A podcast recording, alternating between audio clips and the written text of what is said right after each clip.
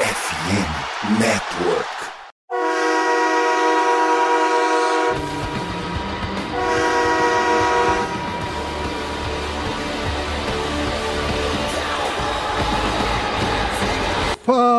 Fala, torcedor do time mais amado, mais querido, não mais sofrido dos Estados Unidos, do Brasil do mundo. Estamos falando do Dallas Cowboys. Sejam bem-vindos a mais um podcast do Blue Star Brasil. E aqui, como sempre, sou eu, Gabriel Platt, feliz com as vitórias do Brasil até agora. Vinícius, é possível que esse podcast saia depois do jogo contra Camarões. Então, quando você acha que foi o jogo, né? Já que a gente tem que gravar pensando no, no futuro. A mãe de Iná aqui, né, Plat?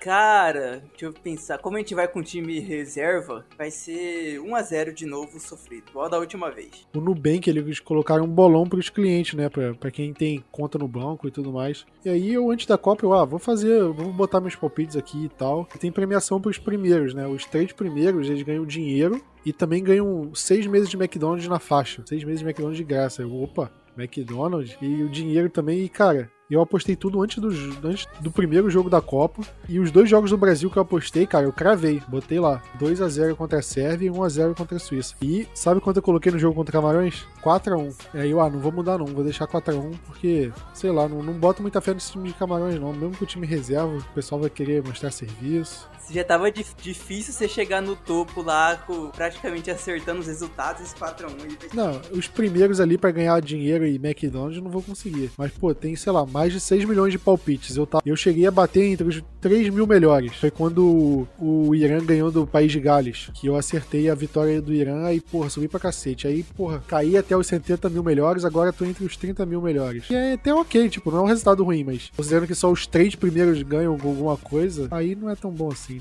Mas, falando do Brasil, né? É, conseguiu ver o Brasil e o Cowboys no mesmo dia, Vinícius? Foi tranquilo? Ah, não, tranquilo, pô. Deu pra aproveitar um pouquinho, tomar aquele gelobol, né? Gelada durante o jogo do Brasil, descansar um pouquinho e já acompanhar o Cowboys. Sofrimento em dose dupla num dia só. O Brasil venceu, aí chegou o Cowboys, jogo que teve altos e baixos, né? Mas no fim das contas acabou dando tudo certo pra gente também. Acho que foi parecido com o jogo do Brasil, né? Porque o jogo começou meio truncado ali, o time tentava, mas não arrumava muita coisa. E aí no fim a coisa desandou e a favor da gente no final deu tudo certo. Mas Cowboys e Giants, né? Cowboys venceu por 28 a 20. E apesar do placar ter parecido apertado, né? Pô, uma posse de bola só, não sei o que. O jogo não foi tão apertado assim, né? O Cowboys chegou a abrir de 8 a 13. E aí na última campanha o Giants diminuiu, meio que. Já meio que se segurando ali, meio que gastando relógio só. Mas, Vinícius, a gente foi pro intervalo perdendo por 13 a 7, né? com um deck não tão bem assim, a gente vai falar um pouco do deck depois, mas você acha que era um jogo para o Cowboys passar esse sufoco assim, no, principalmente no primeiro tempo, onde o Cowboys eh, não jogou tão bem assim? Cara, do mesmo jeito que Brasil deveria ter vencido de forma mais tranquila, Dallas também deveria ter vencido de uma forma mais tranquila, até porque a gente veio de uma baita de uma vitória, né, contra, contra os Vikings. Então a, a torcida já imagina que, pô, vai ser um jogo, quem sabe, com uma grande quantidade de pontos, ou ao menos um, né, tipo, mais de uma posse a vitória. Pelo menos eu esperava mais que isso, mais que oito pontos. Não aconteceu, né? Além de que os caras estavam com a linha, a linha ofensiva todo mundo menos um era reserva. É, os desfalques que tinham na defesa e coisas do tipo. Então, assim, era totalmente um jogo para Dallas marcar, não só na divisão, mas na conferência e na liga, e mostrar mais uma vez que, olha, a gente, a gente domina os adversários na, na nossa divisão. O Giants é um dos caras que é um dos times que até o momento irão para os playoffs e a gente faria né, um statement vencendo mais uma vez um time de playoffs, duas vezes, dois jogos seguidos, vencendo times que vão para os playoffs no final do ano. E, cara, igual você falou, né? A gente começou, foi pro intervalo perdendo, você já fica assim, cara, não é possível que a gente vai. Chega no dia, felicidade do,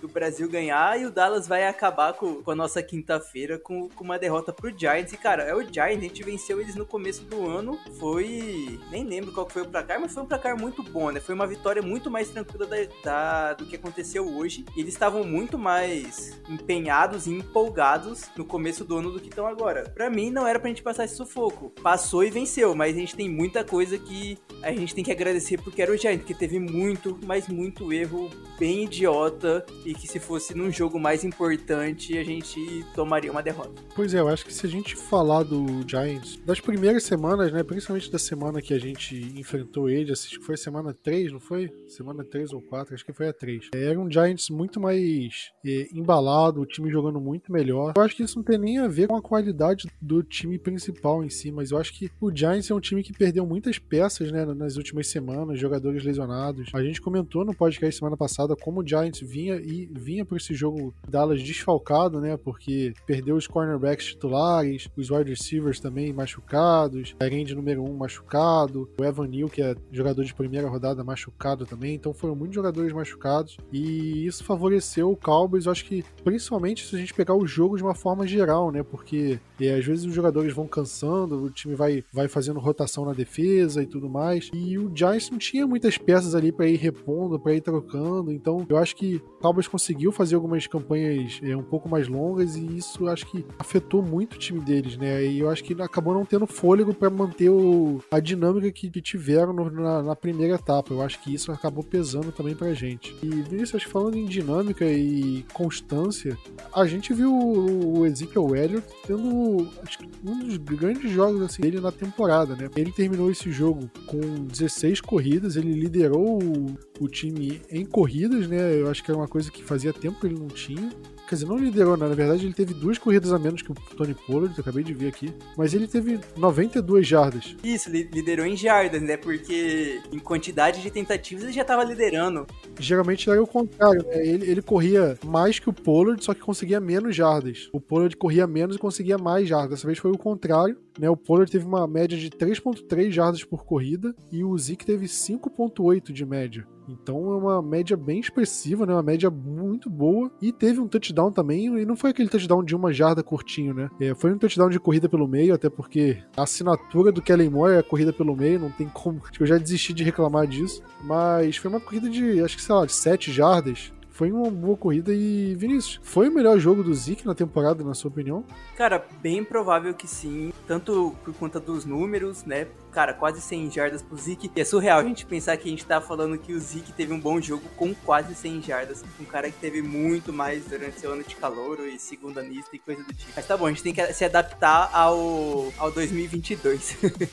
Mas, cara, acho que não só essa corrida do TD, teve uma que eu gostei muito. Eu não lembro qual descida era, mas eu sei que ele começou com uma corrida pelo meio, só que deu aquela batida na, na linha ofensiva. E aí ele jogou pra esquerda e ganhou o first down, né? Eu gostei dessa corrida porque foi muito bem pensada. Ele poderia tentar forçar, ganhar, tipo, mais duas, três jardas ali de onde ele tava, mas não, ele conseguiu ver que tinha um espaço para fazer esse corte para esquerda e né, conseguir ganhar muito mais jardas. Eu só fiquei com uma coisa negativa do Zeke nesse jogo, que foi que no momento que ele marcou o TD, ele não correu para o baldezinho lá do Exército da Salvação e não pulou lá dentro como ele já fez em outros anos em Dallas. Isso foi um erro muito grave do Zeke, cara.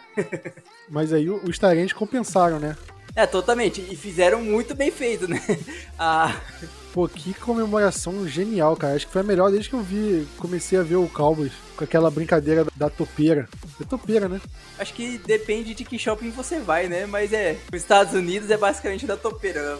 Acho que aqui no Brasil você encontra de diversos tipos e era muito bom brincar disso quando era mais criança. Eu peguei aqui os números do Zeke na temporada. Esse foi o jogo do Zeke com mais jardas que ele teve. Antes desse jogo, o jogo que ele tinha tido mais jardas foi contra o Philadelphia Eagles, na nossa última derrota. Ele correu 13 vezes para 81 jardas. A média dele de jardas por corrida nesse jogo foi maior do que a, a desse jogo contra o Giants. O único jogo que, teve, que ele teve uma média acima da que ele teve nesse, nesse último jogo. E só que contra o Eagles a gente perdeu, né? E contra o Giants a gente ganhou. Tem essa diferença. E cara, acho que esses jogo do, do Giants. É bom para mostrar aquela dicotomia de que nem sempre o, o Pollard vai jogar bem, né? E nem sempre o Zeke vai jogar bem também. O que é normal. É normal, os jogadores oscilam, né? E assim, a maior treta com o Zeke é o, é o tamanho do salário dele. Se ele tivesse um, um salário razoável, tava super tranquilo para ele ali em Dallas. Esse jogo foi muito bom por conta disso. Você, igual você falou, o Pollard teve duas chances, duas tentativas a menos apenas que o Zeke, mas a média de jardas foi muito menor.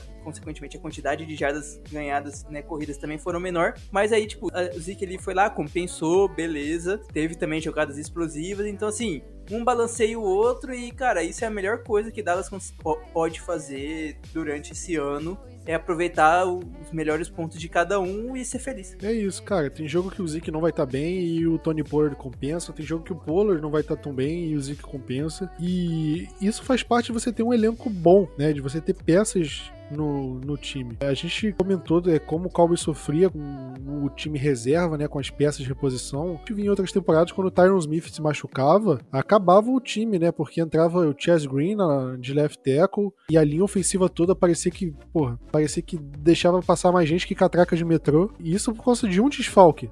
O Cowboys ainda tinha o Travis Frederick, ainda tinha o Zach Martin, ainda tinha o Niall Collins, só que toda a linha, parece que, que era todo mundo ali ofensivo machucado, de tão ruim que a, que a linha ficava por causa de um desfalque. Se um wide receiver se machucava, a gente não tinha ninguém a reposição. E esse ano parece que a gente tem de fato peça de reposição, porque o Tyron Smith ainda não jogou na temporada, e a linha ofensiva tá bem, tipo, não tá, oh meu Deus, é a melhor linha ofensiva da NFL disparada, como já foi um tempo atrás, não é. Só que é uma linha ofensiva boa, não é uma linha ofensiva que tem problemas na temporada, consegue é, fazer bem o trabalho dela, mesmo com um grande jogador que é o Tyron Smith fora. E a gente tem o James Washington, por exemplo, que é o wide receiver que a gente contratou também, fora desde o começo da temporada. E os wide receivers conseguiram dar conta do recado, os recebedores, né? O Dalton Schultz se machucou, perdeu alguns jogos, e os Tyrants reservas deram conta do recado também. Então acho que isso mostra também uma força do elenco elenco, como o elenco do Cowboys está sendo capaz e os reservas estão conseguindo desempenhar à altura dos titulares. Obviamente, nem todos vão ser tão bons quanto os titulares. Por exemplo, sai o Anthony Brown e entra o Kelvin Joseph, é uma queda de desempenho grande. Olha que o Anthony Brown é um cara que é questionável, né? Mas ainda assim, né, não é como se fosse, ah, perdemos o titular, fim do mundo. Né? Isso que eu não tô nem citando o deck pro Cooper Rush, né? Porque em outros momentos acabou, perdeu o QB titular, acabou a temporada. E a gente, porra, tá com a terceira melhor campanha da conferência, mesmo com jogando metade da temporada até agora com QB reserva, né? Você vê como inacreditável. Vitor, eu vou falar outra coisa que é inacreditável também. O Cowboys ter tido um total de 13 faltas nesse jogo. 13 como sempre, né? Faltas de tudo quanto é jeito, né? Holding do ataque, holding da defesa, saída falsa, uso ilegal das mãos, contato ilegal, offside da defesa, unnecessary roughness. Enfim, um show de horrores do, do time do Cowboys em faltas de novo. Vini, você quer comentar sobre isso? Porque eu acho que eu tô, eu tô meio cansado de falar de falta, cara. Porque eu acho que o ouvinte tá cansado também, porque eu sempre repito a mesma coisa, mas, pô, todo jogo grande acaba acontecendo isso. É, é difícil não comentar também, né? Se Dallas se mantesse numa média baixa, a gente, não, a gente pararia de comentar sobre faltas. Mas não, pô, vai lá, faz um jogo bom, Aí chega no jogo contra o Giants, 13 faltas, né? A gente tava citando as faltas que teve, né, antes, antes de começar o podcast, foi o quê? Quatro seguradas do ataque, mais quatro offsides, né? Teve aquela jogada do, do que foi, porra, foi muito cagada do, do próprio Lembe, né? Ele viu aquele legal shift dele ali, que depois, sei lá qual, você falou, deu offside para os caras. Mas ali para mim foi um legal shift, tipo, ele viu que, opa, fiz cagada porque o, o Tyrant estava ainda em movimento, então você não pode se movimentar. Cara, são 13 faltas, né? 13 faltas vai dar muito ruim num, playoffs da vida, que já é outro momento de jogo, né? Você fazer isso no, no, no estádio adversário, fazer isso no Eagles, fazer isso. Não vai Vikings, não, porque a gente comanda aquela, aquele estádio lá. Mas você fazer num estádio com uma torcida muito mais barulhenta e coisas do tipo, os caras vão começar a gritar, vão botar mais pressão, isso vai atrapalhar. E 13 faltas atrapalha demais. Ainda bem que era o Giants, chegou nossa divisão, a gente chegou a divisão toda, a gente sabe pelo menos umas 4 ou 5 vitórias a gente vai ter, né, contra esses caras, principalmente em cima do Giants, é basicamente 2-0 todo ano. É o que salvou, porque quando eu tava assistindo o jogo eu olhava assim, cara, falta, falta, falta, falta, cada drive era acabada por conta de falta, eu assim, pô, em outro momento a gente perde o jogo, em outro momento a gente perde o jogo, conseguimos virar mesmo com, todo, com toda essa quantidade de erros, beleza, mas Não pode, tá chegando no final de temporada. A gente já tá o quê? Na semana 14? Ou 13, 14, 15, não sei. Já é reta final. A maioria dos times que a gente vai enfrentar agora são times com recorde muitas vezes do, do negativo, Colts, Jaguars e coisas do tipo. Então, não é esse momento para continuar fazendo essa quantidade de faltas, senão o time vai acostumar com jogar com essa quantidade de faltas e vai dar ruim depois. Um jogador, eu acho que, que acabou tendo um número elevado de faltas foi o Tyler Smith, né? Ele teve Acho que foram duas faltas, mas também não teve nenhum jogador que teve mais de uma falta do, na, no Cowboys, né? E ele foi o único jogador com duas faltas. Ele teve uma segurada e uma saída falsa. O Tyler Smith, em específico, ele não teve um bom jogo, né? Ele enfrentou o Thibodeau, a grande promessa do Giants, né? Acho que foi a primeira escolha do Giants nesse último draft. E no engraçado, Vinícius, porque no jogo em Nova York, ele tinha ido bem contra o Thibodeau, contra a linha defensiva do Giants em geral. E nesse jogo ele não foi bem, o Tyler Smith. Aí eu não sei se, se é o Thibodeau que melhorou de lá para cá, o que é possível, né? Eu não tenho acompanhado o Giants o suficiente para dizer isso, né? Ou se o Tyler Smith acabou tendo um dia ruim, né? Acontece. É, acho que isso pode acontecer com qualquer jogador. Com, com calor, a chance disso acontecer é maior, de um jogador oscilar, né? Só que acho que fica um sinal de alerta. E eu acho que isso acho que é mais um motivo pra gente ver que quando o Tyron, o Tyron, não o Tyler, Tyron Smith voltar, ele vai assumir essa posição de left tackle de novo. E aí o Tyler vai entrar na briga na posição de left guard, né? É, acho que ele vai acabar é, entrando como titular ali no lugar do McGovern, mas ele vai sair de left tackle. Eu acho que aquele papo que a gente tinha no começo da temporada de, cara, o que, que a gente vai fazer com o Tyron Smith? Porque o Tyler tá jogando muito bem. Eu acho que esse papo meio que caiu por terra, né? E Hoje é mais do tipo, é, se o Tyron voltou, a vaguinha no time é, é dele, ele nunca perdeu aquela vaga cadeira cativa, né? A impressão que a gente tinha antes do primeiro jogo com o Tyler Smith de titular como left tackle era de vai ser um total desastre nível Chess Green. Só que aí ele entrou e não, e não foi isso que, né, que a gente tava imaginando. Ele jogou, querendo ou não, ele jogou muito bem os primeiros jogos. Tá tendo erros de calor, beleza. Tá jogando improvisado, tá também. A gente entende totalmente isso, mas assim, pro que tava todo mundo imaginando, superou em muitas expectativas, agora ele tá descendo, tá, tá fazendo voltando à média Tyler Smith. Então, realmente, esse jogo ele foi, acho que foi o pior jogo dele na temporada. Não sei se, igual falou, se foi o Thibodeau que melhorou, se foi um jogo ruim do Tyler, beleza. É, acontece, realmente, não tem como. Todo jogador vai ter um jogo ruim. E esse foi Tyler Smith. E sim, para que o Tyron voltar, a gente vai até comentar rapidinho dele no Injury Report. Quando o Tyron voltar, cara, ele vai, ele vai ser titular, não tem como. A gente tem que pensar nos cinco melhores. E o melhor vai ser Tyron como left tackle, o Tyler como guard eu imagino que a proteção pro, pro deck vai ser ainda melhor, né? Vai, vai conseguir bater o nível do lado direito, tá tendo a proteção com o Zack Martin e o Terence Steele. Pois é, né? Eu acho que esse jogo meio que liga, não liga um sinal de alerta, assim, de preocupação mas acho que é um jogo que mostra que não é porque a linha ofensiva tá, é, consegue jogar bem um jogo, ela vai jogar bem todos os jogos, né? Ela foi bem contra o, o Minnesota Vikings, acho que contra o Green Bay Packers também, eu não lembro do, do deck. Ah, se bem que o deck foi, foi impressionado em alguns momentos, sim. Acho que o Cowboys precisa de um pouco de atenção ali. E até na parte disciplinar também, porque até o Zack Martin cometeu falta, né, Vinícius? E aí o Zack Martin que tem mais. É ao Pro ou Pro Bowl do que falta? Acho que é ao Pro, né? Só que eu acho que com essa falta, ele. Se ele não empatou, tá por um só. O Zack Martin ele tem uma cota de, sei lá, uma falta por temporada, uma coisa assim, ou até menos que isso. E eu, dessa vez foi a falta aí, nem, nem achei tão falta assim. Eu acho que dá, dá pra ter marcado, não foi aquela absurdo, mas não foi aquela falta grosseira, né? E não é uma falta por temporada, né? É menos que isso, né? Eu acho que ele cede Cara, eu não sei. Eu acho que a quantidade de sex que ele cede também é baixíssima. Tipo, é um número muito surreal, sabe? Ele é muito fora da. A gente só vai ter noção exata disso quando ele se aposentar e entrar um jogador meia-boca no lugar dele. Porque, ah, o Cowboys pode até trazer um cara bom pro lugar dele. Mas ele...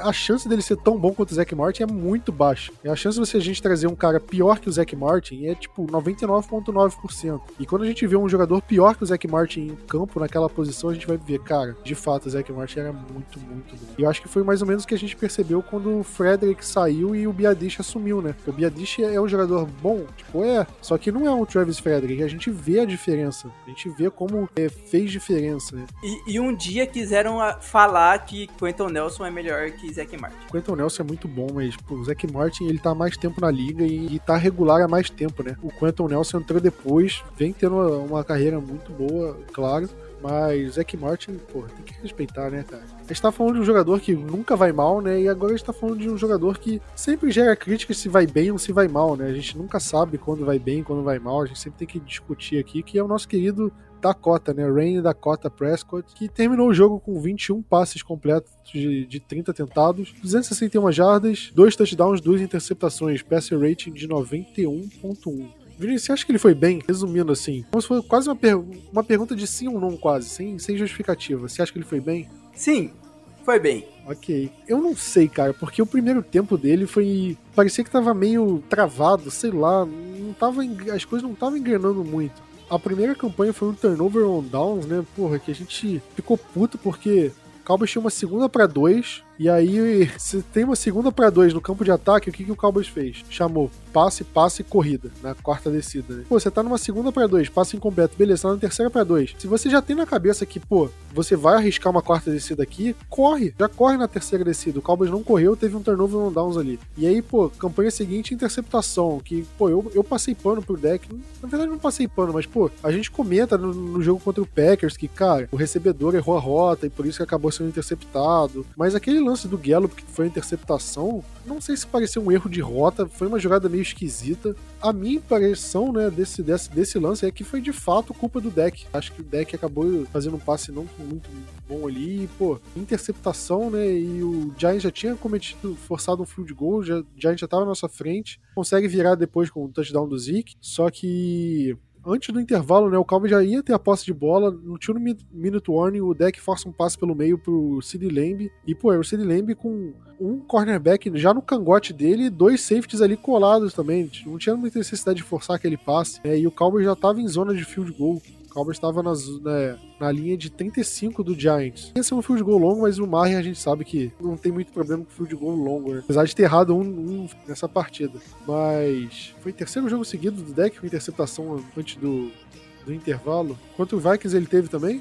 Ou não? Ah, boa pergunta. Mas contra o Chicago Bears ele teve, isso certeza, e contra o Packers também. Seria no mínimo o terceiro jogo em quatro que ele teve uma interceptação assim perto do intervalo. Aí contra o Chicago Bears eles conseguiram pontuar, ficou um jogo esquisito. Contra o Green Bay Packers ficou um jogo esquisito também por essa interceptação e é aqui de novo, porque o Giants foi pro intervalo ganhando por 13 a 7. Tá sendo umas bolas meio forçadas, né, Fred? Pois é, parece que, pô, time Minute Warning, cara, tem que pontuar de qualquer jeito, porque vai acabar o tempo, vai ser intervalo, e às vezes, cara, faz o básico. Tipo, já tá em zona de field goal, cadencia ali o relógio, chuta um field goal, leva o placar para 10 a 10 no intervalo. Você ainda vai ter a posse depois, sabe? Não é como se tivesse faltando um minuto para acabar o jogo, não tem timeout, tudo ou nada. Calma. A bola já era nossa, né? E igual você falou, pô, foi um passe em cima do Lembre, né? Ele já tava tentando chegar o passe muito perto da Endzone, né? Pra marcar logo um TD. O Lembre tava muito marcado. E beleza, o Lembre também errou de dar aquele tapão pra bola, pra bola subir. Nem sei se, se ele não desse esse tapa, se seria interceptação ou não, mas querendo ou não, foi um passe forçado mesmo. Ele não tinha tanta necessidade de ter feito isso e, querendo ou não, vai tudo pras costas do QB, né? Vai ficar marcando a interceptação sempre na conta dele. Aí eu acho que no segundo tempo não tenho muito o que reclamar do Cowboys e do, do deck eu acho que foi um segundo tempo praticamente impecável. Você pega, cara, o Cowboys teve cinco campanhas de ataque no segundo tempo. Sabe como terminou cada uma? Primeira campanha, touchdown. Segunda campanha, touchdown. Terceira campanha, touchdown. Quarta campanha, tava 28 a 13. Só pra lembrar, 28 a 13. E tinha 1 minuto e 13 no relógio. O jogo já tava acabado aqui. E o Cowboys praticamente correu com a bola para gastar o tempo. Aí chutou um field goal de 46 jardas que o Maher errou. E a quinta campanha foi a campanha que a Jureu acabou o jogo. Então foram basicamente quatro campanhas e o Cowboys anotou touchdown em três e poderia ter saído com field goal ou até mais se o jogo tivesse apertado ali, mas como o Cowboys estava tranquilo no jogo, o Cowboys não precisou forçar muito nessa última campanha, levada a sério. Então foi um ataque impecável no segundo tempo mas foi um primeiro tempo complicado, né? Então, até que ponto o Cowboys consegue superar um problema de um primeiro tempo ruim, assim? Contra o Detroit Lions, acho que foi mais ou menos a mesma coisa falando dos jogos que o deck jogou, né? Porque acho que não tem muito sentido comparar os, os jogos com o Cooper Rush, né? Mas contra o Detroit Lions, o Cowboys foi pro intervalo, cara, perdendo por 6 a 3 E aí no segundo tempo a gente anotou 21 pontos, eles não anotaram nenhum. O Chicago Bears, a gente ganhou por 49 a 29, caramba, mas foi pro intervalo ganhando por 28 a 17, sendo que chegou um momento do jogo que tava 28 a 7. Eles anotaram 10 pontos no último minuto do segundo, do segundo quarto. É, e aí de, de 28 a 7 que a gente tinha, a gente foi pro intervalo 28 a 17 e eles tinham a primeira posse do segundo tempo, né? Que aí eles acabaram diminuindo para 28 a 23. O jogo deu uma esquisitada, só que aí o Cowboys teve um terceiro, quarto, quarto, quarto bom e garantiu a vitória. Mas olha dos jogos que eu tô falando, né? Jogo contra o Giants, jogo contra o Packers, Chicago Bears, Detroit Lions desses jogos assim, só o Vikings que foi um ponto fora da curva em relação a esse e o Cowboys de fato não teve tantos problemas no, no fim do segundo, do segundo quarto. E em tese, né, Plat, são todos jogos que deveriam ser um pouco mais fáceis pra gente, né? Pois é, o, o, jogo contra o Giants, que de fato não é um jogo tão fácil assim, até porque o Giants tá com um recorde bom, ainda tá com um time bom. Então é, é natural até o Cowboys sofrer um pouco, mas quando a gente pegar o Eagles no Natal, no dia 24, se a gente tiver um primeiro tempo ruim, a gente vai conseguir superar? Com o Cooper Rush, a gente não conseguiu. A gente chegou até chegou perto, e só que a defesa não aguentou. Não foi nem problema do ataque ali, porque se a defesa segurasse, forçasse um punch no. que tava 19 a 17, né? Se a defesa segurasse ali, dava pro Cowboys até ter virado com o Cooper Rush, mas a defesa não segurou.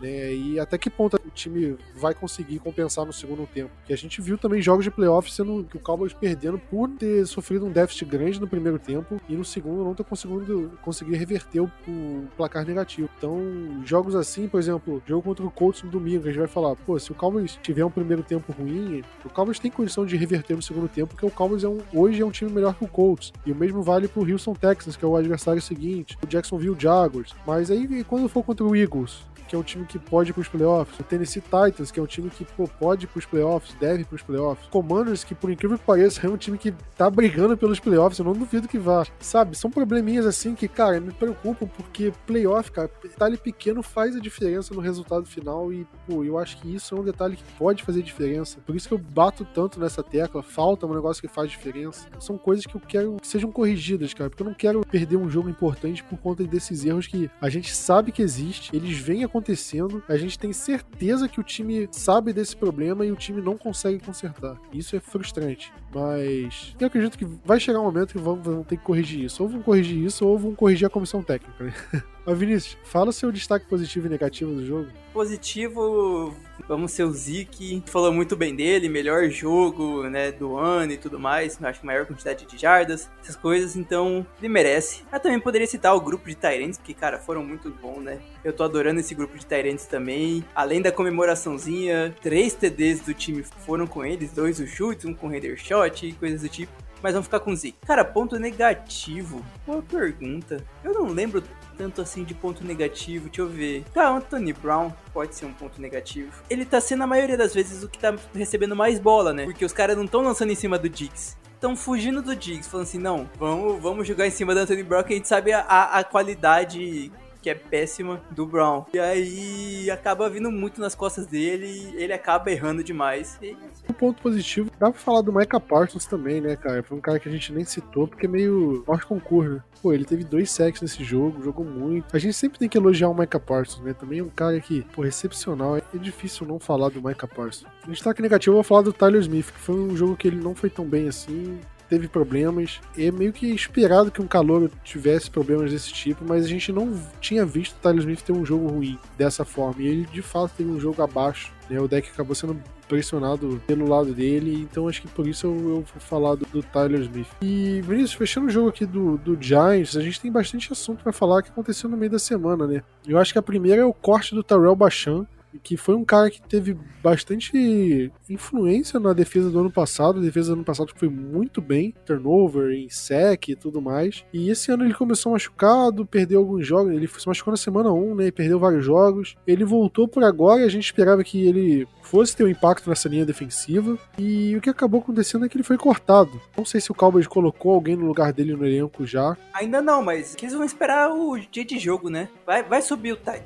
Não vai subir, na verdade. Vai, eu acho que já vai assinar com o tech efetivar. Ou sobem ele a primeira vez aproveita que pode subir e deixa essa vaga guardada para um certo recebedor aí que a gente vai falar sobre ele. Pode ser, né? Se, se ele não perder o voo para Dallas, é melhor ainda. Cara, mas o Bachan já era um jogador que é, muita gente falava, e eu, para mim também, era um cara que nem entrava no 53. A gente cansou de falar que ele tava fazendo hora extra, né? Começo do ano, a gente pensava que era, cara, Dorance Armstrong, Chauncey Golston, Dante Fowler, só, né? Tipo, eram três defensive ends que você ficava assim com aquela pulga atrás da orelha pensando, cara, não vai dar bom isso aí. Mas queimou a língua de geral. Então, assim, a, além de que aí o se machuca, passou praticamente a temporada inteira na, na Injury Reserve. Voltou, acho que jogou 26 snaps no total só até agora, então só fez hora extra. E o Tristan Hill, que já poderiam ter sido cortados lá atrás, antes de começar a temporada,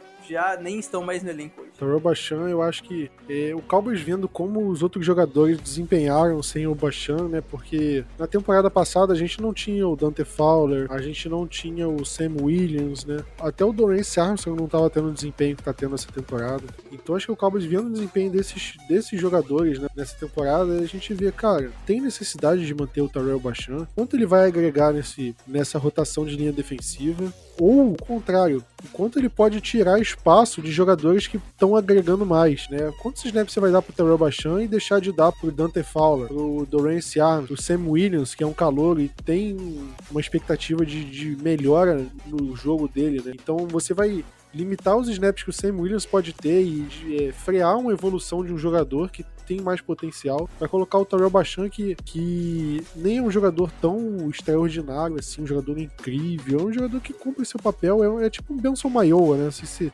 você lembra do Maioa. Maioa acho que é tipo 2015, 16, sei lá, por ali. Mas é um cara que faz o papelzinho dele ali e beleza. É aquele cara que chega no trabalho 9 horas, bate o ponto, o chefe passa, olha, quero que você faça, me entregue tal coisa. E ele faz exatamente essa tal coisa. Não faz nem a mais nem a menos, faz aquilo ali, beleza.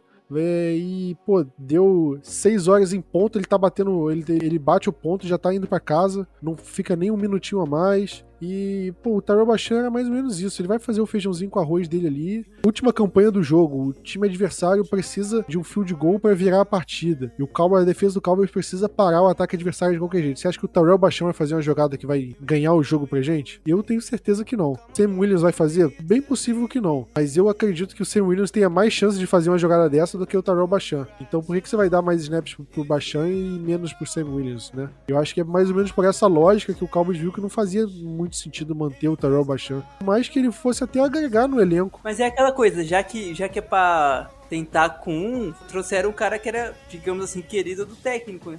Foi escolhido por ele lá, lá, no, lá no Falcons, vai fazer a função do baixão. Assim, para mim, eu quero que o, que o McKinley ganhe muito bem para ganhar um contrato por aí em algum lugar. Gente, sei lá, ganhar nem que seja uma sexta rodada de compensatória, quinta, não sei. Cara, eu não boto muita fé não, mas no, no McKinley. Mas também é outra coisa, se o Terry McKinley tá... É Terry, né? O... É, fala... É porque Taka, Takarist McKinley é, é muito difícil ataque fica mais fácil. É, se o Bachanto está sendo cortado, um dos motivos também pode ser que o McKinley deve estar treinando bem também. A gente não tá no treino para ter certeza disso, mas é uma outra hipótese também. A gente, eles podem ver, cara, o McKinley tá treinando bem, ele pode ser um cara que pode agregar no lugar do Terrell Bachan e é mais barato. Então mantém o McKinley e chuta o Terrell Bachan. Pode ser uma hipótese também. Não sei se você viu um vídeo que mandaram lá no grupo dos assinantes, o carinha tá, tá forte o Tech. Eu não falaria assim, não, você não vai entrar no elenco. Pode deixar, tipo, o The Rock chegar em você, entendeu? Ele fala assim, o que o The Rock falou tá falado, cara. O Tech tá grande, menino. Tá tomando Danone violento. Cara tá no ali de manhã, né? Todo dia, é isso aí. E, Vinícius, a gente tá falando de um corte, a gente também recebeu notícia de um jogador que pode voltar na verdade, nem voltar, porque ele nem chegou a ir, né? Nem chegou a jogar para poder voltar. O jogador que pode fazer sua estreia no uniforme do Dallas Cowboys, que é o James Washington, wide receiver. É um jogador que veio logo depois da troca do Amari Cooper e muita gente pensou que ele pudesse ocupar o espaço da Mari Cooper. Não que a gente esperasse que ele fosse ter um desempenho igual da Mari Cooper, mas é um cara que podia cumprir seu papel ali, no mínimo como wide receiver 2, ou como complementar o, o Sid Lamb, o Michael Gallup. Só que a realidade é que ele quebrou o pé em agosto, né? Ele teve uma lesão um pouco mais grave logo na pré-temporada e nunca fez nenhum jogo pelo Dallas Cowboys. Acho que nem pré-temporada, né, Vinícius? Aqueles joguinhos de pré-season, acho que ele, ele já estava machucado, né? E assim, a gente já imaginava que a gente ia perder alguns jogos do Gallup, né? O James Washington já chegou para ser pelo menos complementar o Lamb, puxar um pouco da marcação, tirar um pouco dessa marcação em cima do Lamb, ou ao menos. Pois é, até o Gallup voltar, né? E o Gallup já voltou, já foi, já voltou de novo e ele ainda tá de molho. Não, e outra, abriu a janela de 21 dias para voltar. A gente tá começando a semana 13. Então, assim, se o Dallas provavelmente vai esperar esses 21 dias, ele só joga na semana 16. Se jogar. Eu, eu lembro que quando ele se machucou, eles davam, sei lá, dois meses para ele voltar por aí. Se ele se machucou em agosto, tem, tipo, dois meses, é outubro. A gente tá no fim de novembro, quase dezembro, e ele ainda não voltou, né? Então, pior ainda. E eu acho que dificilmente ele vai ser aproveitado. Ainda mais se, se o Cowboys conseguir fechar com o Odell Beckham, né? Que tem uma expectativa. Já viu relatos lá nos Estados Unidos que o Cowboys é meio que o favorito para fechar com ele, o que não significa que ele vá fechar com o Cowboys. Mas em um cenário onde ele feche com o Cowboys, o Odell, em que momento você vai colocar o James Washington em campo, Vinícius? Porque não tem, né? Porque se você tem Sid Lamb, você tem Michael Gallup e, tendo um Odell Beckham, cara, não tem espaço para você pôr o, o, James Washington em campo. Até por características, né? Você pode pôr um quarto wide receiver ali, um, um cara que, que bloqueie mais, você vai pôr um Noah Brown, que é um cara que bloqueia melhor. É, eu acho que a situação do James Washington é muito complicada. Eu não sei se ele vai ver espaço, eu acho que ele vai ver espaço só se ele tiver recuperado em caso de lesão também. Em caso do Odell, talvez, mesmo caso o Odell não venha. Mas ainda assim, eu acho que vai ser uma função muito limitada para ele. Eu tenho minhas dúvidas se, se ele vai conseguir ter um impacto no time nessa temporada.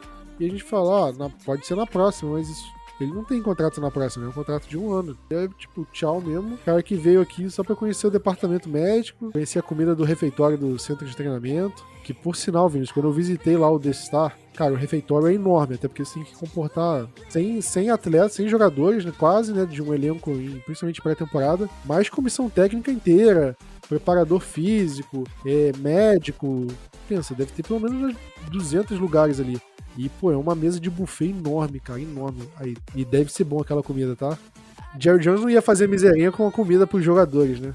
Ah, sim, eu espero, né, cara? A gente, a gente não é o, o, Raiders que não tem dinheiro, basicamente. É o Jerry Jones, né, cara? Pô, vai ter um, uma comida maneira pra, pra... Aí também, imagina o que o Tyron Smith deve comer também, esses caras de linha ofensiva o prato que eles devem colocar, mano. Meu Deus do céu. E o Tyron Smith não é. Ele não é gordo, mas é dois metros de altura praticamente o cara, pô. Tem que comer muito pra, pra manter o, o porte físico. Então. Cara, o tamanho da mão dele é inacreditável. Eu lembro quando eu era criança, cara na época de escola, tem sempre aqueles monitores de corredor, né? Que quando você faz merda na escola, tem aqueles caras que ficam no corredor. E tinha um, cara, o cara era muito grande. Quer dizer, eu nem sei se ele era grande mesmo ou a gente que eu era pequeno na época ele parecia maior. Eu sei que quando algum aluno fazia merda, ele chegava, vem cá, me dá sua mão. Aí ele pegava, a, abra a mão. Aí ele, tá vendo sua mão? Sua mão é a raquete de ping-pong. Aí ele abria a mão dele e botava assim junto com a sua. Tá vendo a minha mão? Minha mão é uma raquete de tênis. E cara, o tamanho da mão dele dava umas duas, três da, da gente criança. Criança barra pré-adolescente. E ele falou: Você quer tomar uma raquetada? Aí o pessoal, não, não, não. Então vai pra tua sala, não enche o saco. E o Tyron Smith é tipo isso, cara. É uma, é uma mão enorme. E um cara forte daquele jeito que deve comer, meu Deus do céu. Aí sabe um que deve estar tá dando prejuízo pro Jerry Jones na comida lá? Jason Peters. Você não acha? Aquele ali é grande, filho.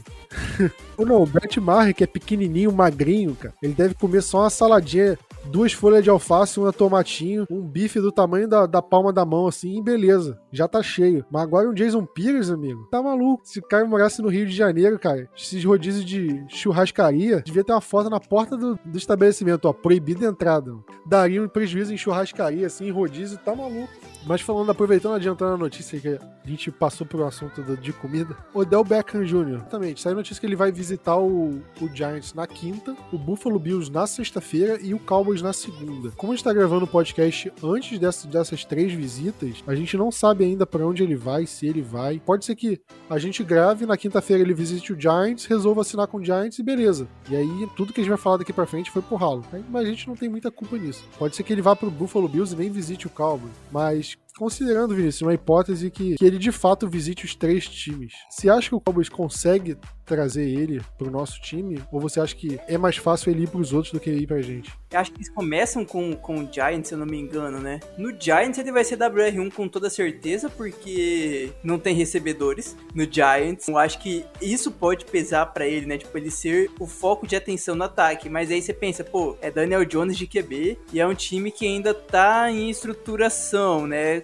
Provavelmente vai pros playoffs porque o resto da conferência tá uma manhaca, mas é um time que, assim, não tá pronto pra, pra playoffs. O Bills é um, acho que é um forte concorrente para Dallas, porque, pô, os caras estão muito organizados. Vinícius, ele sairia pro Giants pelo, pela identificação, pelo carinho, nostalgia, assim, porque time por time, acho que não tem sentido nenhum ele voltar pro Giants, né? Zero, zero, zero, zero. E aí, assim, ainda tem aquela coisa, tá? Bills tá muito bem organizado pra, pra poder ser campeão, mas ali ele não é o recebedor principal também, né? E aí acho que fica muito isso com, com Dallas, vai ser mais ou menos a, a mesma coisa. A gente tem um time muito bem organizado, mas ele também não vai ser o recebedor 1 em Dallas. Porque né, a gente tem Gallup e o Sid Lamb. Acho que vai depender muito de aonde ele vai ter identificação. Porque acho que vai ficar assim: Bills e Cowboys principalmente pela qualidade de ambos os times e ele vai querer passar frio vai querer passar calor. Aí fica a, a questão de escolha pessoal dele e o Giants muito mais pela identificação do que qualquer outra coisa. Eu espero que ele venha pra, pro Cowboys, cara. É, é um jogador que é muito bom. Tá dando muita novelinha, muito estrelismo? Tá. Mas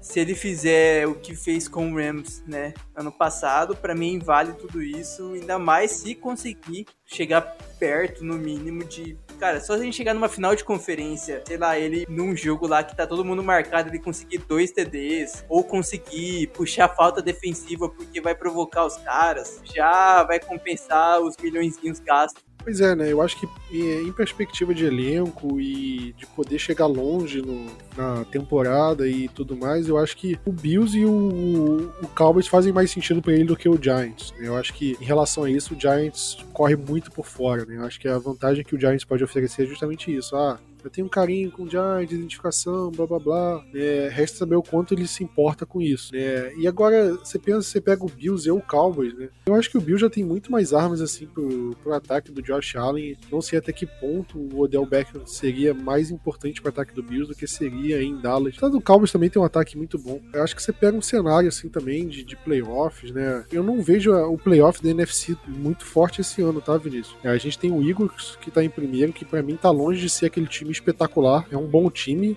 e acho que é inegável dizer, mas está longe de, da gente olhar pro pro Eagles e pensar, cara, se a gente enfrentar o Eagles nos playoffs, a gente chega como zebra e, pô, vai ser muito difícil ganhar. Eu não vejo isso, né? Não vejo isso do Eagles. No Vikings, acho que nem se fala, principalmente desse jogo que a gente teve contra eles. 49ers também é um time que não tem medo, apesar de ter eliminado a gente temporada passada. Tampa Bay, pô, ganhou da gente, mas também é um time zero medo. E Giants e Commanders também, que são os times que hoje estariam é, nos playoffs também. Também zero medo dos dois, até porque a gente já venceu os dois. Mas enfim, não tem nenhum time assim que tá despontando, né? E aí eu acho que na AFC você tem o Kansas City Chiefs, que é o time a ser batido. E eu vejo o Buffalo Bills oscilando muito dentro da divisão, perdendo alguns jogos que pô, o Bills não deveria perder se quisesse de fato ser um candidato real ao, ao título, assim. Pode até chegar ao Super Bowl e tal. E aí eu acho que cabe ao, ao Odell colocar isso na balança, cara, onde vai ser melhor. É, e, pô, eu tenho uma história no Giants, será que vale, entre aspas, queimar minha história por lá, indo pro Cowboys e, e tentando um anel, um Super Bowl em Dallas? É, isso tem que fazer valer. Eu não sei até que ponto ele, ele pesa isso ou não, mas eu acho que se o Cowboys quer ele de fato, eu acho que o Cowboys consegue. Eu acho que essa visita segunda, depois do, do Buffalo Bills, se, se ele sair do, de Buffalo sem contrato, chegar em Dallas, eu acho que o Jerry Jones, e não só o Jerry Jones, mas todo o time que tá. O Micah Parsons já mandou lensagem para ele, o DeMarcus Lawrence, isso publicamente, né? Dak Prescott já falou que já falou com ele, né? Todo mundo quer ele, né, cara?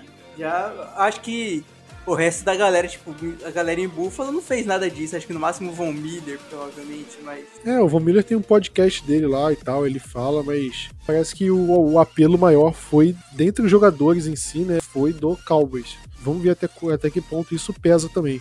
Eu, cara, eu nunca gostei do Del Beckham, que era rival, né? E sempre jogava bem contra a gente. Não me fez gostar dele, mas não porque era um jogador ruim, exatamente ao contrário disso. É, eu acho que ele cairia como uma luva no time, acho que seria porra, uma grande adição ao time. Até porque, Vinícius, nesse jogo contra o Giants, o Gallup foi bem, foi mais acionado, mas tem muitos jogos que o Gallup fica sumido, né? Ele acaba não tendo tanto destaque, aparece pouco. E alguns jogos com o Odell, imagina você tendo a linha alinhando Sid Lamb, Odell Beckham e Michael Gallup, né? Vai ser uma circunstância que, cara, um deles vai ficar no, no mano a mano e um deles, pô, vai conseguir tirar vantagem disso. E o deck, ele tem condições de fazer o recebedor tirar vantagem do mano a mano e fazer um um passe bom, um passe perfeito. E eu acho que o Cowboys se coloca em, uma, em um cenário de, de, não exatamente favoritismo, se coloca em uma situação de ser um dos times a serem batidos pro restante da temporada, mesmo que não ganhe divisão, mesmo que vá como wild card, eu acho que indo como wild card no, na conferência, mas sei lá, enfrentando Tampa Bay Buccaneers, o Cowboys chega como favorito num jogo desse,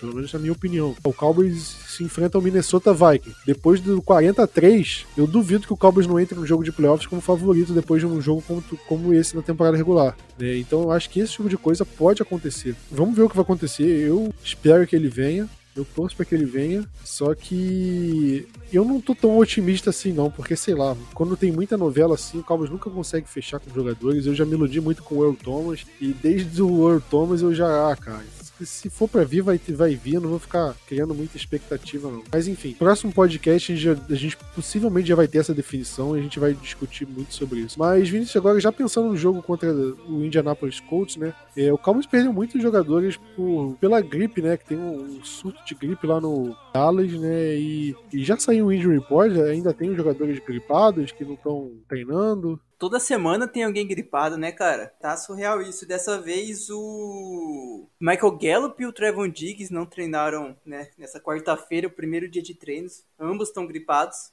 Então, são dois jogadores titulares, mas deu para ver que, que, quem tava gripado assim foi para jogo nas outras vezes. Fora isso, o resto de todo mundo treinou. O Jaron Curse, que tava com problema no ombro, o DeMarcus Lawrence com seu problema no pé, que ele vai manter até final do, da temporada. Tem o Zeke também, né, né, Vinícius? O Zeke não tava na lista de lesionados, só que ele tava é, meio que lidando com lesão e eu, eu não sei se ele vai jogar com aquela proteção no joelho de novo ou se ele já vai tirar. Ele disse que estava se sentindo se sentindo muito melhor com, com o joelho dele, mas que vai manter por precaução. Eu espero que não seja não seja Miguel. Mas já, já é um bom sinal, né, de que ele não vai jogar no sacrifício, né? Ele já se sente melhor. É até porque o Cowboys vai ter 10 dias de, de, de, intervalo entre um jogo e outro. Então isso é muito bom para recuperar os jogadores. E falando justamente dessa, é, desse problema de gripe, né? Eu tava vendo algumas notícias dos jornais de lá, né? No, no, no jornal de Dallas, né? Dallas Morning News, é, saiu notícia que as hospitalizações por gripe no norte do Texas, né, que é mais ou menos a região de Dallas, eh, já superaram eh, as de coronavírus nesse período. Então você vê como é que tá tendo um surto de gripe lá, não é Covid, é, é, é, de fato é gripe e com jogadores estão acontecendo isso. A gente está vendo muitos jogadores gripados e, e, e, tal, e de fato não é Covid. Até porque se fosse Covid teria que ser reportado. Nunca será Covid se não foi testado. Até porque agora não é mais obrigatório testar, então. E, eles devem ter sido testados lá, né? O que o pessoal tá reportando aqui é que, cara, é gripe também, tipo, fica resfriado alguns têm casos de problemas gastrointestinais, tipo vômito, diarreia, e em caso de, de jogadores pode desidratar, sabe? Então é outro problema que os jogadores têm que ficar de olho. Não é tipo, pô, uma doença mortal, não sei o que, é, um, é uma gripe. E como a gente viu, isso, tipo, dependendo da situação, não tira o jogador da partida. Ele pode jogar limitado ali, mas ele joga. Manda Gatorade pra dentro quando estiver fora nos snaps pra, pra ir repondo, repondo, repondo e vai para jogo. Dá para jogar tranquilo. Deixa eu falar que eu acho que não sei se os jogadores vão, o Cowboys vai ter algum jogador fora nessa partida por conta de é, dúvida. Tô falando de jogadores que já estão machucados, por exemplo, James Washington. Pô, a gente sabe que ele não tá porque ele já tá na lista.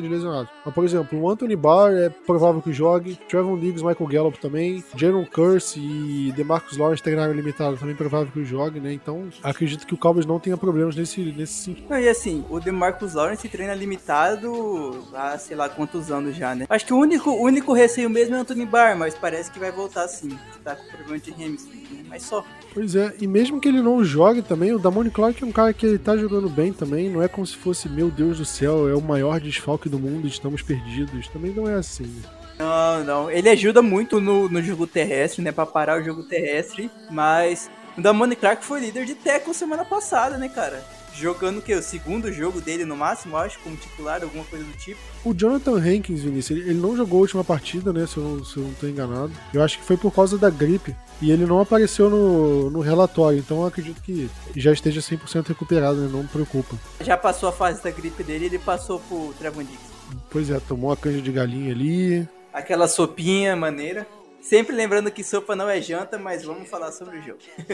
já, a gente já discutiu isso. Volta uns podcasts aí que tem a nossa discussão. Mas vamos falar do, do grande jogo, né? Dallas Cowboys e Indianapolis Colts. Jogo no Sunday Night Football, 10 e 20. No horário de Brasília, no jogo no dia 4. E eu tava vendo, fazendo as contas aqui, vendo tudo direitinho. Não vai ter nenhum jogo do Brasil que bata com o horário do Cowboys mesmo se o Brasil chegar na final. É o único caso de, de horário que pode bater é a final da Copa do Mundo, que aí seria Brasil, a final seria meio-dia no domingo e o Cowboys jogaria contra o Jaguars no dia 18 de dezembro, que é o dia da final, às 3 horas da tarde. Então pensando que o jogo de futebol demora mais ou menos 2 horas, o jogo acabaria umas duas ali. Aí, pô, Brasil ganhou, sei lá, pô, até levantar a taça, até duas e meia por aí. Dá tempo de ver o jogo. Óbvio, se você quiser beber, ficar doidão, aí, pô, aí é outra história, mas não vai calhar de, de bater em jogo com Copa do Mundo e domingo, 10 da noite, não tem jogo de Copa do Mundo também. Dá para assistir tranquilo os jogos da Copa no domingo, o jogo do Brasil é na segunda-feira, né? Então também não tem problema. Vinícius, falando sobre esse jogo, né? A gente tá falando de um Indianapolis Colts que, sinceramente, Tá em segunda na AFC Sul, mas, pô, tem quatro vitórias na temporada em 12 jogos. Um time que já mudou de quarterback durante a temporada, já mudou de técnico durante a temporada. É um time que meio que tá largado, um time que tá meio que contando as semanas acabar a temporada de 2022 e para 2023, porque é um time que a gente vê que, pô, já não tem mais pretensão na temporada. Diante disso, Vinícius, você acha que é obrigação o Cowboys ganhar? Tem que ganhar de qualquer jeito essa partida. Um dos donos mais maneiros de times da NFL e não tá conseguindo ter um time bom dentro de campo. Mas sim, cara, é obrigação ganhar, acho que por tudo que você falou. Mudanças na posição de QB, voltou o Matt Ryan, né? Trouxe o Jeff Saturday totalmente aleatório. Os caras com quatro vitórias estão em segundo na divisão. Isso aí é surreal de, de se imaginar. Quatro vitórias aqui na, na Conferência Nacional, você, sei lá, você vai estar tá muito lá embaixo. O Commanders com sete de vitórias está em último. No máximo ele conseguiria chegar perto ali da galera na, na, na South, né? Na, do Tampa Bay. Mas só também. Pois é, se tivesse na NFC Sul, brigava pelo título, ainda tava brigando. Tinha chances? tinha chance. Eu acho que por tudo isso, querendo ou não, acaba sendo obrigação da, da gente ganhar, né?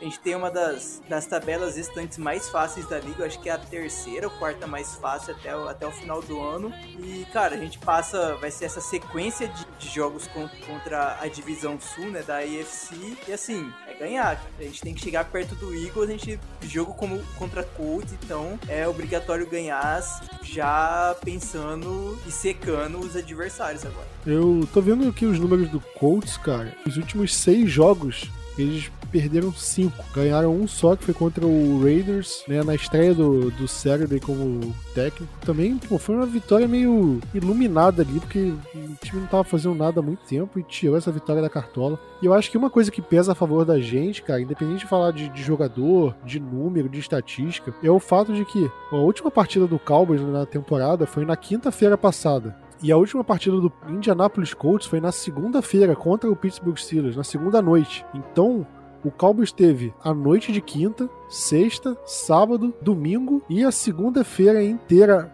de descanso a mais do que o Indianapolis Colts. A gente tá falando de, cara, quatro dias e meio ali, pelo menos é, a gente vai estar com o time muito mais descansado, muito melhor fisicamente, né? A menos que o time molheça nessa mini bye week que a gente teve, mas eu acredito que não. E também outro fato, o Indianapolis Colts ele não teve bye week nessa temporada ainda. A bye week deles é depois do jogo contra a gente.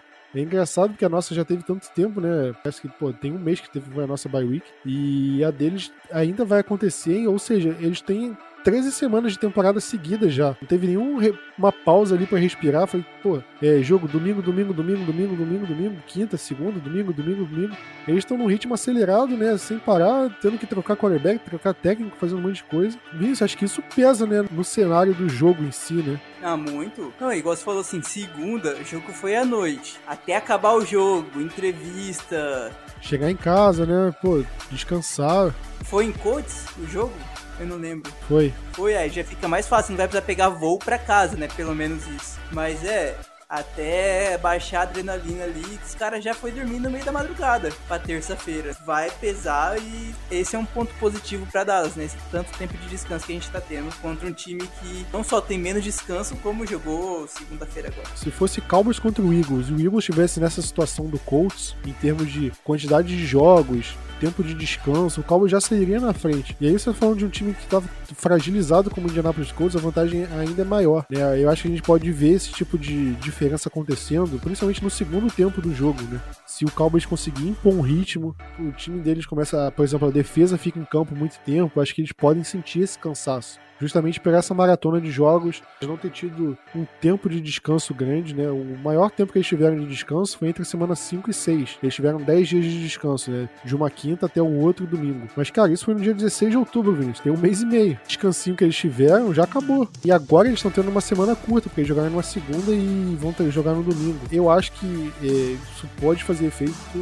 Então, se o jogo tiver um pouco é, apertado no placar no, no primeiro tempo, é, pode ter uma chance do Cowboys ter um desempenho melhor na segunda etapa, que o Cowboys já costuma ter, mas dessa vez pode ser até melhor, né, justamente por essa situação que eu comentei, né, situação de calendário. Agora, Vinícius, a gente, a gente tá falando do ataque do, do Colts, né, que é um time que trocou de quarterback, mas tem lá suas armas, né, que podem ameaçar o Cowboys. Para você, como que o Cowboys pode parar esse ataque do Indianapolis Colts? Acho que a maior força deles é o, o Jonathan Taylor, né? Além de ser uma força para mim no fantasy. E é principalmente conseguir segurar o jogo terrestre, né? Dallas às vezes é muito volátil nisso. Tem jogo que a gente cede muitas jardas dos running backs. E tem jogo como semana passada que a gente cedeu só 39 pro, pro Sacon.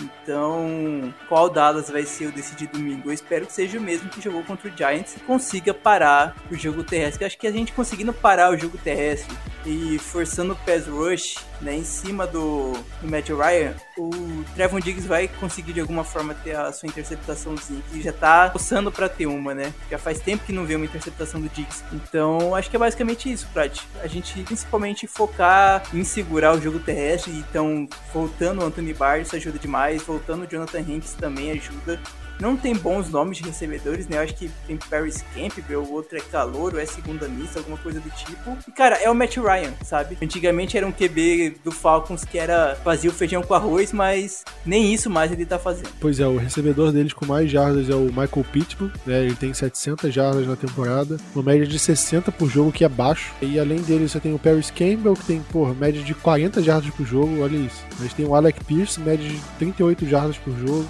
E os Tyrants, cara, o melhor Tyrant tem média de 20 jardas por jogo, só as duas recepções de partida. É pouco, né?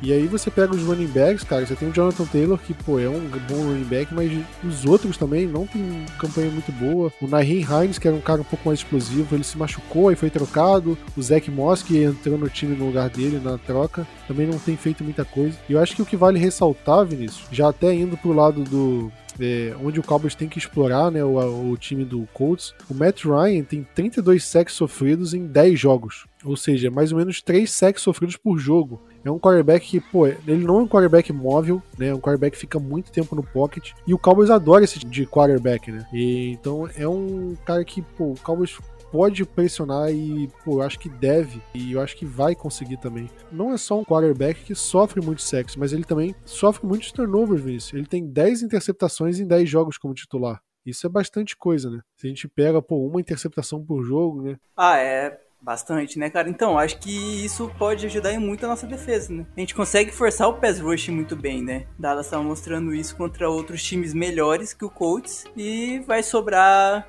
muito bem para a secundária fazer seu nome. Pelos números do Matt Ryan, a gente consegue ver que é um quarterback que está sendo pressionado, ele está sendo pressionado, ele está sofrendo sacks, e não só isso, ele está forçando turnovers, né? Às vezes ele pode estar pressionado e força um passe, e isso acaba prejudicando. A gente tá falando de 10 interceptações, mas ele também tem 4 fumbles na temporada. Então, um cara que, pô, o Micah Parsons pode aproveitar muito desse tipo de situação. Então, acho que esse cenário do Matt Ryan sendo um quarterback que já tá mais em fim de carreira, né? Já tá em declínio na carreira. Não é, não é nem de perto o Matt Ryan que foi MVP em 2015, 2016. Eu acho que o Cowboys tem tudo para se aproveitar da situação do ataque do, do Colts, que é um ataque frágil. Vinícius, outro, outro dado que me surpreendeu aqui, o a razão de turnovers do, do Colts, né? Ou seja, os turnovers forçados menos os cedidos, né? É para você ver o quanto o Colts força mais turnover do que cede. Se a gente pega o, esse número do Colts, a razão de turnovers deles é menos 10. Ou seja, eles sofreram 10 turnovers a mais do que forçaram. E é um número ridículo, né? É, eles têm um déficit de menos 10, assim, nesse, nesse número. Eu vou até pegar o número do Cowboys aqui para comparar. Você ter menos 10, assim, lá em 12 jogos é muita coisa. O do Cowboys é 5 positivo. O Cowboys forçou 5 mais turnovers do que, do que cedeu para adversário. Né? Então é uma diferença muito grande. Né? O Cowboys é um time que costuma forçar turnovers e o Colts é o contrário, é um time que costuma ceder turnovers. Então acho que isso vai fazer a diferença e isso pode ser a diferença para o Cowboys ampliar o placar. Porque às vezes o Cowboys pega, pô, primeira campanha do Colts, three and out, punch, o Cowboys vai e anota um field goal. E aí um cenário, ao invés de forçar um punch, o Cowboys consegue um fumble, consegue, consegue uma interceptação. E aí o Cowboys já tá em zona de pontuar de novo. Então essa tendência do Colts a sofrer sacks, a sofrer turnovers, pode fazer a chavinha virar muito rápida no jogo, sabe, Vinícius? De um jogo que tá, pô, sei lá, 10 a 3 e para 24 a 3 de um, de um piscar de olhos. E aí, pô, 24 a 3 o jogo já tá já decidido, sim, porque eu não vejo o Colts com capacidade de virar um jogo assim, de igualar um jogo assim. Então eu, eu vejo o Cowboys com todas as armas possíveis para ter um jogo tranquilo. Isso não significa que vai ter um jogo tranquilo, não tem como dar certeza de nada. A gente sabe como é que é a NFL. O Cowboys era favoritaço contra o Green Bay Packers, a gente viu o que aconteceu. Mas eu acho que é, tudo leva a crer que o Cowboys vai ter um, um, um jogo tranquilo. O Cowboys tem capacidade para ter um jogo tranquilo. E aí a gente a gente vê que, cara, se um time quer se mostrar como forte na NFL, quer ser candidato a alguma coisa, ele tem que pegar esses jogos que o time é favoritaço e confirmar o favoritismo. E de fato ter um bom jogo, ter um jogo tranquilo. Igual foi o jogo contra, sei lá, o Chicago Bears. Ah, teve um momento do jogo que foi esquisito? Teve. Mas nenhum momento o Cowboys teve para perder o jogo. Teve cenários de tipo, cara, a gente corre risco de perder esse jogo sério. Contra o Giants, tipo, ah, a gente foi pro intervalo perdendo, beleza. Mas a gente tinha noção de que, porra, o talento tá ali para virar. E de fato conseguiu. E a gente viu isso nos, nos jogos com o deck. Né? Então, é, eu acho que o jogo contra o Colts é mais ou menos isso, né, Vinícius? Até porque a defesa deles também é uma defesa que tá bem problemática, né? Qual foi o rolê do Kenny Moore? De machucar com uma moto no, no vestiário? Cara, eu não fiquei sabendo disso, não. É sério?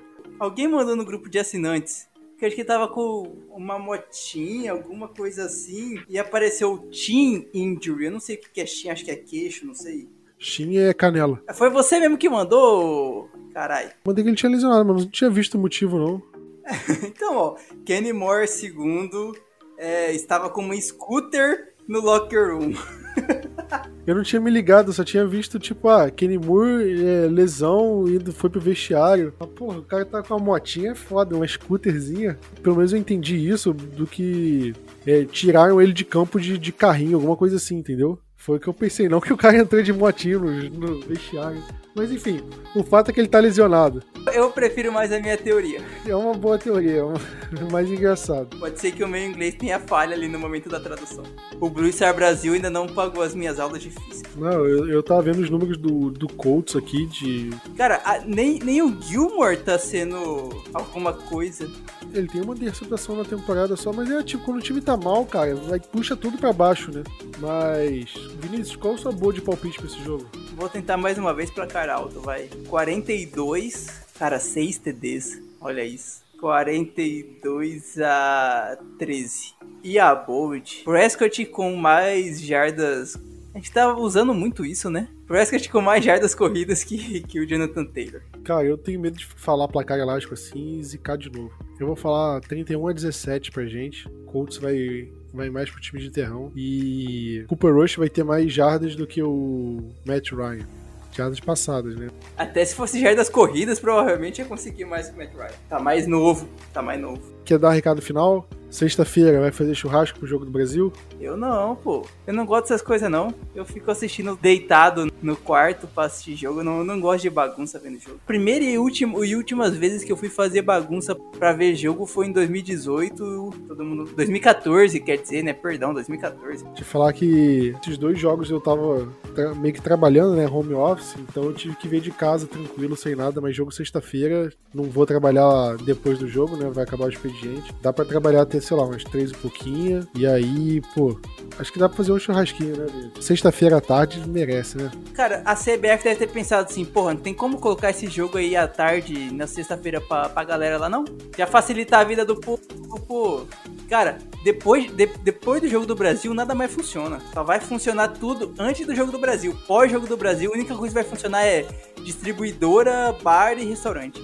Até no jogo de uma da tarde teve lugar que, porra, acabou no jogo do Brasil, nem voltou depois. E olha o jogo foi no meio da tarde, tipo, ainda dava para reabrir, se quisessem. Mas cima da tarde não reabriu. Tem jogo 4 horas da tarde, então, cara, é tipo, libera mais cedo, todo mundo vê jogo, todo mundo deixa cara. E sexta-feira, pelo amor de Deus academia já avisou. A gente vai estender o horário até duas da tarde, porque depois do Jogo do Brasil nem abre, pô. Sexta-feira à noite, academia. Ninguém vai na academia na sexta-noite, cara. A minha até na segunda-feira, cara. Tipo, jogo uma da tarde, a academia nem quis abrir de, de tarde, cara. Tipo, a partir das 5 da tarde. Tipo, ligaram o foda-se total. Não vai ter cliente, cara. Se tivesse jogo 7 da manhã, eles iam ia virar domingo, não ia ter trabalho. Porra, né?